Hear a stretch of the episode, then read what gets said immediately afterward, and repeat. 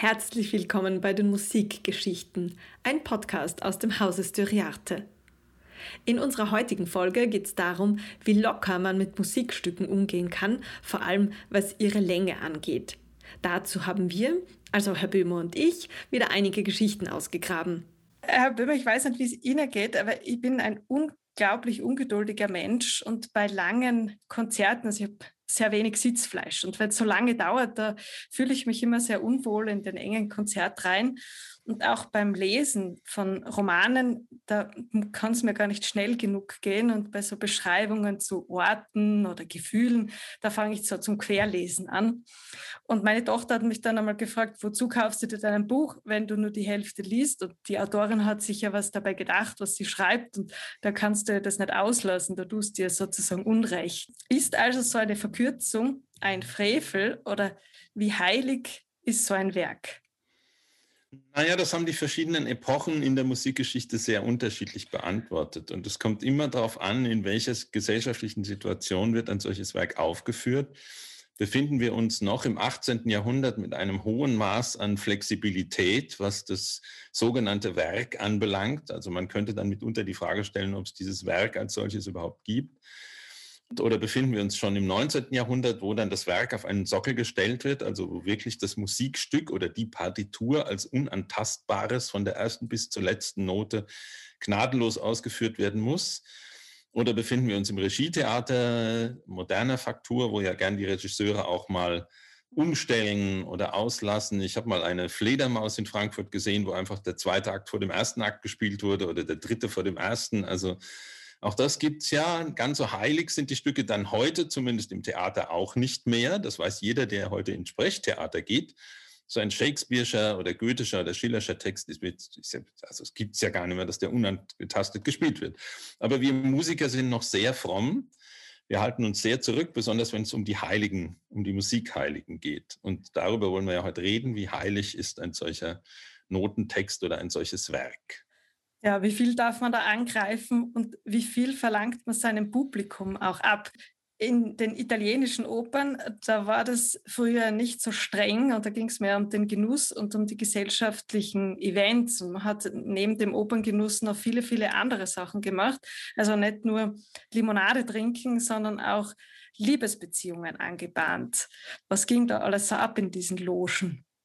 Naja, es gibt immer die entsetzten Beschreibungen der Mitteleuropäer, der Engländer, die dorthin kommen in die italienischen Opernhäuser und sich dann wundern, dass da vorne ein Kastrat und eine Primadonna ein wundervolles Duett singen und keiner hört zu. Aber das ist natürlich ein oberflächliche, eine oberflächliche Wahrnehmung, weil erstens muss man sagen, dass die Menschen, die dort hätten zuhören sollen, dieses selbe Duett schon zum 17. Mal hörten.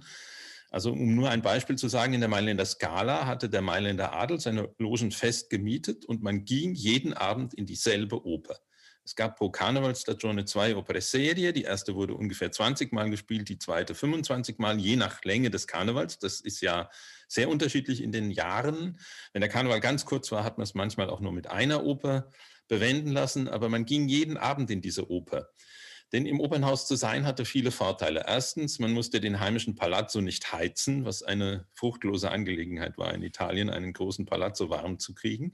Zweitens, es war sowieso der ganze Rest der feinen Gesellschaft auch anwesend. Man konnte alles erledigen, was man erledigen wollte, auf kurzem Dienstweg. Man ging also von Loge zu Loge, um Geschäfte zu besprechen, um den Damen den Hof zu machen, um Konversation zu betreiben, um äh, zu tafeln. Aber zum Tafeln, das wurde dann eigentlich nicht in der Loge gemacht, sondern in einem Nebenraum. Da wurde dann gelegentlich auch gekocht. Aber letzten Endes spielte sich das gesamte gesellschaftliche Leben dort ab.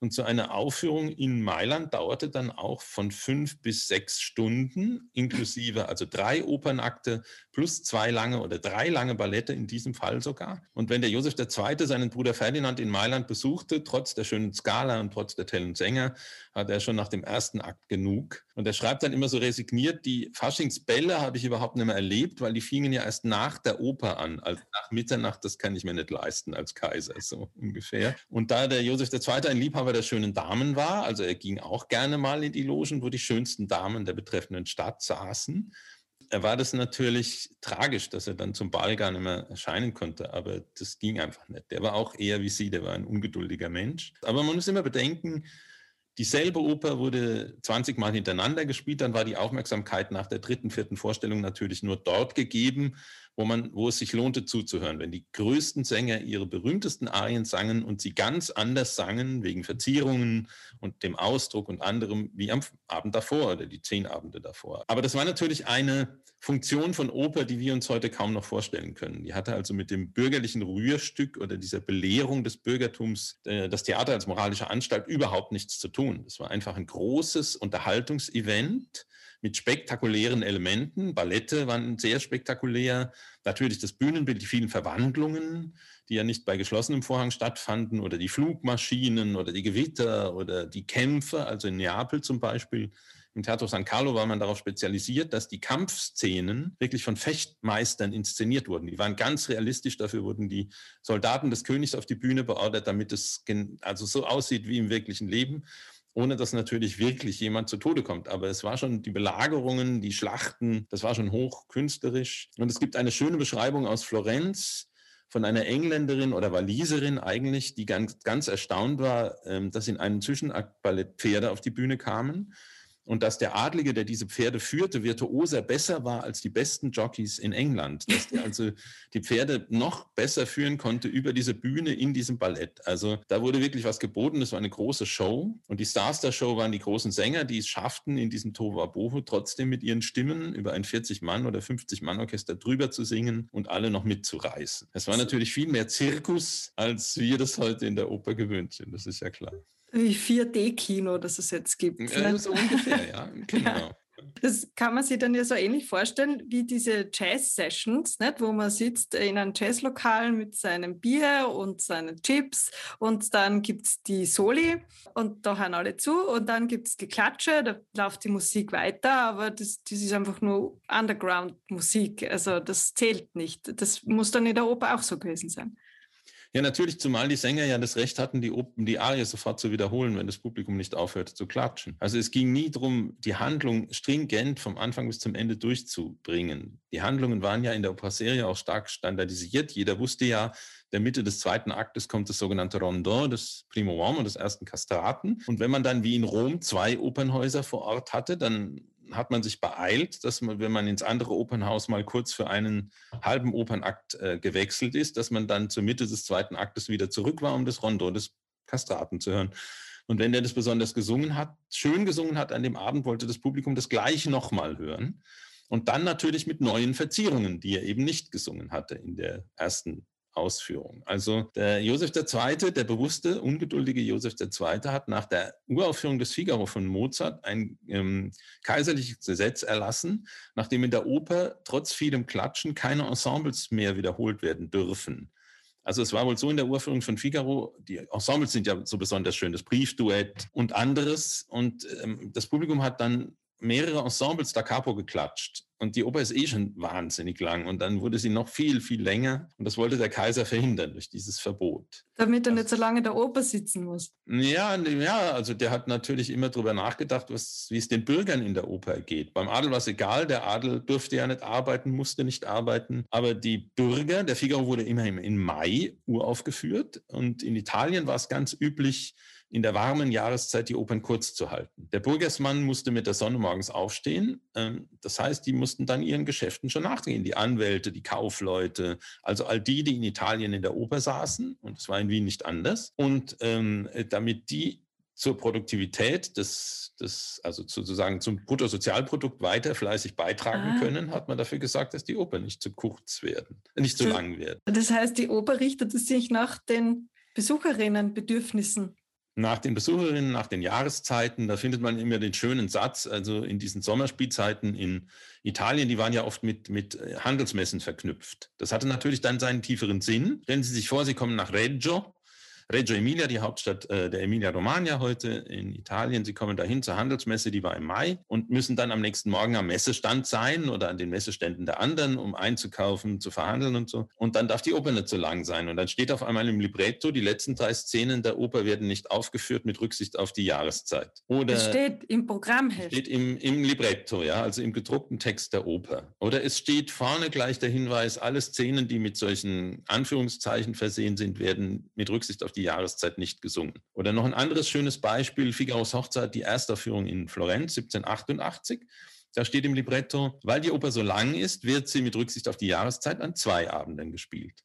Also Figaro war eindeutig zu lang, um es an einem Abend zu spielen. Und so, also es war eine sehr flexible Art, diese Werke aufzuführen und zu betrachten. Und es ging überhaupt nicht um die Illusion, ein vollkommenes Schauspiel in Musik, ähm, sozusagen vom Punkt A der Handlung bis zum Ende durchzu ähm, exerzieren. Das war gar nicht das Ziel. Es war ein großer Showabend mit vielen Elementen, die in unterschiedlicher Weise rezipiert wurden.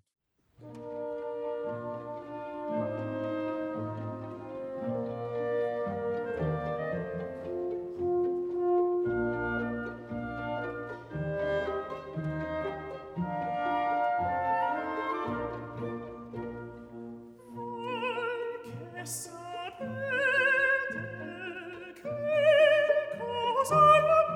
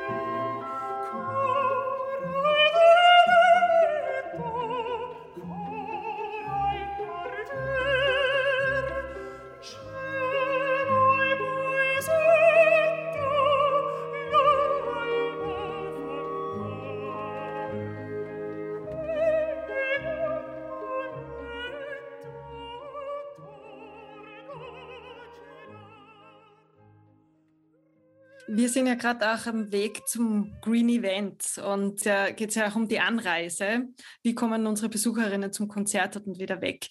Und da gibt es dann bei anderen Veranstaltungstypen, zum Beispiel äh, Rock und Pop, auch den Hinweis in dem Leitfaden für die Green Events, äh, richten sie ihre ihre Beginnzeiten, ihre Ab äh, Endzeiten dann nach den Timetables der, der Züge oder der Busse. Und sowas habe ich mir noch nicht getraut vorzuschlagen bei uns. Was mir aber auffällt, ist, dass bei sehr langen Konzerten oder sogar zwei, dreiteiligen Opern das Thema mit dem WC ein großes Problem wird, weil die Leute raus müssen aufs Klo und man merkt, dass das den Gästen unangenehm ist, weil du musst ja wieder zurück in den Saal und das heißt, so lange Stücke sind mitunter bedeuten sie Leidensfähigkeit. Also ich möchte jetzt nochmal zurückkommen zu diesem schönen Beispiel. Der letzte Zug fährt um 20 vor 12 oder sowas. Genau dieses Problem hatten die Veranstalter in Paris ähm, im 19. Jahrhundert, weil die Bewohner der Vorstädte, der Banlieue, kamen alle mit dem Zug nach Paris rein. Sie wissen ja, da gibt es diese unendlich vielen Bahnhöfe, den Gare de l'Est, und so weiter und Gare du Nord und die kamen aus den verschiedenen Himmelsrichtungen und die Oper dürfte keinesfalls zu lang sein, damit die ihren letzten Zug verpasst haben. Also so lang sein, dass, das, dass die Gefahr bestand. Das war die absolut eiserne Notwendigkeit.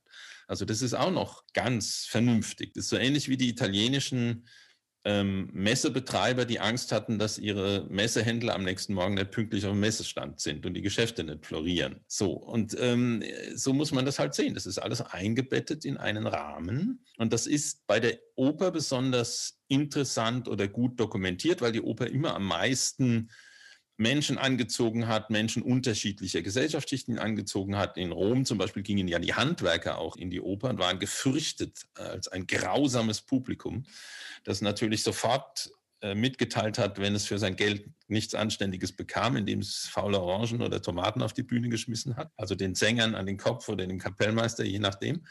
Ähm, also das gab es auch, Grausamkeiten, aber es gab vor allen Dingen eine klare Relation der Oper zu vielen unterschiedlichen Teilen der Gesellschaft. Aber immerhin muss man sagen, dass in der Kürze die Würze liegt schon, das ist klar, während in anderen Städten das lange gesucht wurde. Also ganz einfache Beispiele. Der Mozart bat von Paris aus seinen Vater, ihm seine Violinkonzerte zu schicken. Also jeder kennt die Violinkonzerte von Mozart, ganz berühmte Stücke. Und die werden heute natürlich immer vollständig gespielt. Kein Geiger der Welt käme auf die Idee, da irgendwas rumzukürzen. Mhm. Aber der Mozart hat seinem Vater geschrieben, äh, schickt mir meine Violinkonzerte, ich muss sie abkürzen, denn in Deutschland herrscht der lange Geschmack und die Franzosen ertragen es nicht so lange. Ähm, und so weiter. Und in London war es wieder ganz anders. Als der Haydn nach London kam, bekam er mitgeteilt, also Herr Haydn, Sie haben jetzt für jedes Konzert eine neue Symphonie zu schreiben. Und dann muss immer auch noch eine alte Symphonie mit aufs Programm, denn die Engländer wollen für ihr Geld was sehen und hören. Da gibt es kein Symphoniekonzert unter drei Stunden, äh, weil zwei Stunden ist einfach zu kurz. Dann gehen die Herren davon aus, dass sie für ihre zehn Pfund zu wenig, also zehn Pfund wäre zu viel gewesen, zwei Pfund oder für ihr Pfund oder ihren zehn Schilling zu wenig Musik gehört haben. Also es gab dann auch ganz unterschiedliche Rezeptionshaltungen. Ändert sich das dann, wie viel ich bezahle für das Ganze und wie viel ich Energie einsetze, auch die Haltung zum Werk das ändert zumindest die Rezeptionshaltung. Also diese Noblesse, ähm, diese Nonchalance der Noblesse, die dann von Loge zu Loge geht und dem Ereignis nur noch so die halbe Aufmerksamkeit widmet im späten 18. Jahrhundert, die äh, mögen sich die Bürger gar nicht leisten. Die Bürger, wenn die in Italien ein Theater gebaut haben, und es gibt ja Teatri Civici, die von den Bürgern gebaut wurden mit ihrem eigenen Geld, also in, als Investition. Ähm, gerade in so mittleren Städten wie Perugia, Reggio, das waren ausgesprochene Bürgerstädte mit Bürgertheatern. Und ähm, die haben dann schon von vornherein festgelegt, im Theater hat man ruhig zu sein weil man natürlich keine Loge hat, die man jeden Abend wie sein privates Kämmerlein benutzt, sondern man bezahlt Eintritt für die einzelne Vorstellung und dann möchte man das Maximale von der Vorstellung haben. Außerdem ist ruhig sein und zuhören ein Aushängeschild für die Wohlanständigkeit der Bürger des betreffenden Ortes. Wenn also ein Fremder kommt, soll er nicht den Eindruck haben, dass da Tohu Wabohu regiert in der betreffenden Stadt. Also man merkt dann schon am Ende des 18. Jahrhunderts, mit den Bürgern zieht ein neuer Geist in den Konzertsaal ein. Aber die haben sich dann mit ihrer Haltung, wie sie sich im Konzert benommen haben, eben bewusst gegen die Adeligen gestellt, die dort äh, Affären vollzogen haben und, und äh, gekocht haben und gespeist haben und Geschäfte gemacht haben. Und da haben sie sich dann quasi bewusst dagegen entschieden und gesagt, na, wir sind still und wir bauen uns das Theater mit viel Geld selber und deswegen haben wir quasi die Klappe zu halten.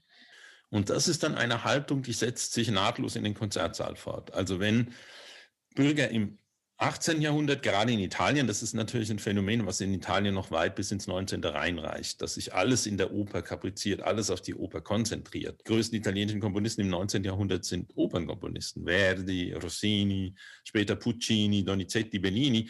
Die haben alle auch Instrumentalmusik geschaffen, aber marginal. In Deutschland ist es ja ganz anders. Die Wiener Klassiker sind uns hauptsächlich als Instrumentalkomponisten vertraut, zumindest Haydn und Beethoven. Mozart als der große Opernkomponist ist natürlich dann eine Ausnahme eher schon. Und dann geht es so weiter. Schumann, Mendelssohn, Brahms, Bruckner, die ganzen Maler, die ganzen Götter der Symphonie die äh, schweißen ihr Publikum ja nicht darauf ein, äh, Musiktheater zu erleben einen Abend lang, außer natürlich Wagner, sondern sie schweißen sie ein, still zu sein, um dem Instrumentalwerk als großer Manifestation von äh, abstrakter, wortloser Kunst zu lauschen. Und dieses Zuhören, dieses Aufmerksamsein ist natürlich ein ganz anderes, was da eingefordert wird. Das, das heißt, wir gehen da weg vom Genuss und vom Lustigsein, Unterhaltung hin zur Bildung zur Bildung und zum quasi religiösen äh, Erlebnis. Also man, man, die, die Symphonie, sagen wir mal, der Schritt von den 104 Symphonien von Haydn zu den neun Symphonien von Beethoven, oder noch drastischer gesagt, der Schritt von der neunten Symphonie von Haydn, die ein ganz frühes Stück ist, zur neunten Symphonie von Beethoven, ähm, ist ein Schritt hin in eine Kunstreligion. Die Kunst wird Ersatzreligion in einem Zeitalter, in dem die reale Religionsausübung immer weiter zurückgedrängt wird, wo sich säkularisiertes Denken durchsetzt in der Gesellschaft durch die Aufklärung und die Industrialisierung und das neue Menschenbild des 19. Jahrhunderts und dann die Wissenschaften natürlich auch. Und dann muss irgendwas als Ersatz her. Und das Ersatz hm, Faszinosum ist dann die Kunst in jeder Form. Die Kunst im Museum, also die Bilder, die Statuen im Museum oder halt die Musik im im Musikmuseum. Das Konzert, der Konzertsaal wird dann zum Musikmuseum. Wenn ich mich der Kunst als Religion widme und eben besonders viel lese und mich mit, mit Kunstwerken beschäftige, äh, musikalisch und auch in der bildenden Kunst, dann ist ja die, die an Gott glauben, sind dann quasi die simplen Plumpfis. Da gibt es ja dann eine Wertigkeit. Nee, das kann man so nicht sagen. Das glaube ich nicht. Also so eine, gerade die österreichischen Städte sind sehr gute Beispiele dafür, dass man jetzt, indem man die Kunst zur Quasi-Religion erhebt, man sie nicht an die Stelle der Religion rückt. Die Österreicher sind trotzdem noch sehr fromm. Mhm. Also ganz ausgerottet ist in so einer Stadt wie Wien oder auch in Berlin derselben Zeit ist der Gedanke im Konzertsaal nicht gerade gekreuzigt, begraben oder anderweitig äh, für die Kunst zum Leiden verurteilt zu werden, schon ganz wichtig, also noch zentral. Ja, das Wagnersche Musiktheater verurteilt dann das Publikum wirklich zum stundenlangen, bedingungslosen Aufgehen im, im Werk. Das ist natürlich dann noch die große Steigerung. Wenn ich dann so heilig bin und so so ein großes Genie, dann ist es ja klar, dass man mein Werk bitte so, wie ich es mir gedacht habe und aufgeschrieben habe, äh, auch nimmt und nicht irgendwas rauskürzt und rausstreicht oder anders zusammensetzt, weil ich bin ja das Genie. Ja, das stimmt. Nur muss man sagen, dass die Komponisten da natürlich auch ihre pragmatischen Erfahrungen gesammelt haben, um es mal neutral zu sagen. Also der Franz Schubert ist manchmal in seinem Finale über das Ziel hinausgeschossen und hat er mit seinem schönsten Klaviertrio im S-Dur-Trio im Finale einfach mal zweimal 50 Takte, zweimal 50 Takte gestrichen, weil es ihm gar zu lang geraten war. Das ist dann so eine Art Selbstkritik, aber in dem Moment, in dem das dann in der gekürzten Fassung erschienen ist, gedruckt, hat man das natürlich immer so gespielt. Es würde auch jeder erfahrene Kammermusikmensch, Freund, Spieler sagen, das ist ja völlig absurd. Ich spiele nicht den Streichsextett von Brahms oder ein Klaviertrio von Schubert oder eine Violinsonate von Schumann, indem ich sie dann kürze ich will ja den Genuss an jeder der Noten haben. Aber es gibt so Momente natürlich, wo Entscheidungen zu fällen sind, nämlich bei Wiederholungen. Jedes der Instrumentalstücke hat ja Wiederholungen. Die berühmte Wiederholung einer Exposition in einem Sonaten- oder Symphoniesatz. Und da gab es, ähm, hatte Georg Scholti mal ein sehr schönes Interview gegeben, als er seine erste Einspielung der Brahms-Symphonien mit dem Chicago Symphony Orchestra vorgelegt hat. Das muss in den 80er Jahren gewesen sein. Hat er extra angemerkt, dass er die Expositionswiederholungen dirigiert hat, dass er sie hat spielen lassen, weil das damals unüblich war. Und seine Begründung war, dass der Brahms in der sogenannten ersten Klammer, also wenn man wieder zurück muss zum Anfang des Satzes vom Ende der Exposition, so schöne Musik geschrieben hat, die nie aufgeführt wird, dass es ihm immer schade war um diese Musik. Aber es macht natürlich so einen Brahmschen Satz um glatt mal acht Minuten oder sieben Minuten länger. Das muss man in Kauf nehmen oder nicht. Lässt sich ein Mozart leichter kürzen als ein Wagner? Nein, deutlich nicht. Also schönstes Beispiel ist Gustav Mahler, der, als er Direktor der Wiener Hofoper war, alle Striche in den Wagner-Opern aufgemacht hat. Also Striche aufmachen, um es mal zu sagen, was das eigentlich bedeutet. Also es gibt in Opern, weil sie ja sehr lang sind, immer Optionen auf Abkürzungen, sogenannte Striche. Man streicht einfach. Aber das wird dem Dirigenten überlassen oder dem Regisseur heutzutage oder dem, was weiß ich was, wer das entscheidet. Den Sängern manchmal. So, und es gibt Traditionsstriche, die werden eigentlich immer gemacht und es gibt Striche, die werden dann vielleicht noch zusätzlich gemacht. Und dann gibt es die ganz strengen Dirigenten, die machen alle Striche auf, wie man sagt. Das heißt, die lassen keinen Strich zu, voll, volle Länge. Und das ist bei Wagnerschen Musikdramen natürlich schon eine harte Prüfung. Und der Maler hat das seinem Wiener Publikum zugemutet als Hofoperndirektor, weil er wusste, die sind auch so brav, die hören dazu. Aber dann wurde er nach New York berufen, an die Met.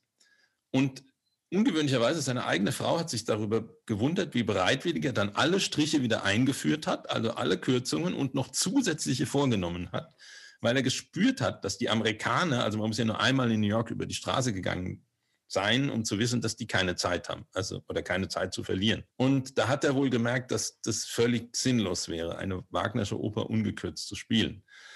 Ich glaube, dass es möglich ist, Wagner-Opern zu kürzen. Ich würde ja auch sagen, eine Mozartsche Oper, so ein ungekürzter Figaro. Mozart hat seinen Figaro nie ungekürzt gespielt. Dem war die Oper selbst zu lang. Also und so weiter. Das ist ein langes Thema. Ein langes Thema. Da können wir noch mehrere Podcasts dazu machen. Aber Sie sind schon an einem Punkt angekommen, wo wir fortsetzen können in der nächsten Folge, weil in der nächsten Folge geht es um Maler. Und da setzen wir das, was wir jetzt angerissen haben, gleich weiter. Und freuen uns darauf, wenn Sie mit dabei sind. Alle Informationen zur heutigen Folge finden Sie in den Show Notes. Falls Sie Fragen haben, schicken Sie uns doch einfach ein E-Mail auf info@ storiarte.com. www.ftf.com.